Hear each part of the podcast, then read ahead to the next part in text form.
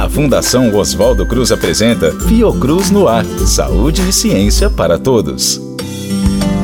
Os problemas com o uso dos antibióticos, abusivo ou receitado por um especialista, começam com a alteração do paladar, como explica a nutricionista Roberta Osterman, da Universidade Regional de Blumenau ele pode alterar o funcionamento das nossas papilas gustativas na língua, fazer elas funcionar de uma forma não efetiva e assim fazer o nosso paladar ficar menos sensível. E às vezes acaba fazendo com que usamos mais temperos, mais condimentos, mais sal, mais açúcar, em função da perda da sensibilidade do paladar causado pelos antibióticos.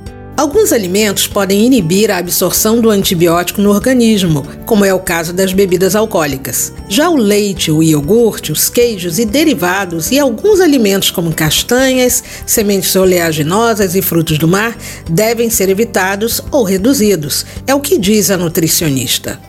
Não quer dizer que não devemos consumir esses alimentos enquanto estamos no tratamento, mas sim evitar que o antibiótico seja ingerido junto com algum desses alimentos.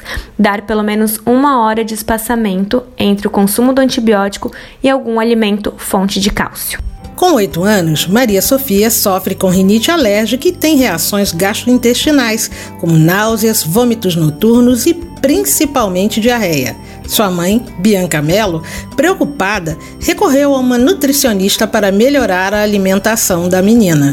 Quando ela está fazendo uso de antibióticos, eu evito incluir laticínios na alimentação dela, porque eu sei que fermentam e, e, podem piorar esse quadro gástrico. A alimentação dela é uma alimentação muito boa, ela já fez acompanhamento com nutricionista.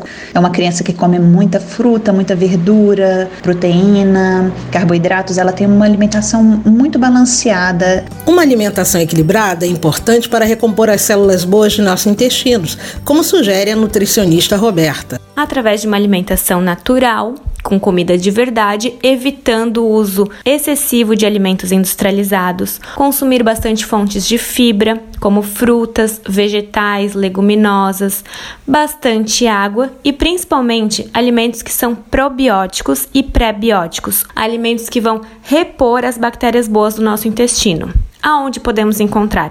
Em iogurtes naturais, em alimentos fermentados, as fibras das próprias frutas ou até através de suplementação conforme a necessidade. Se você faz algum tratamento com antibiótico, converse com uma nutricionista para saber como ela pode lhe ajudar a fazer com que o antibiótico faça o efeito correto no seu organismo, amenizando os problemas em seu aparelho digestivo.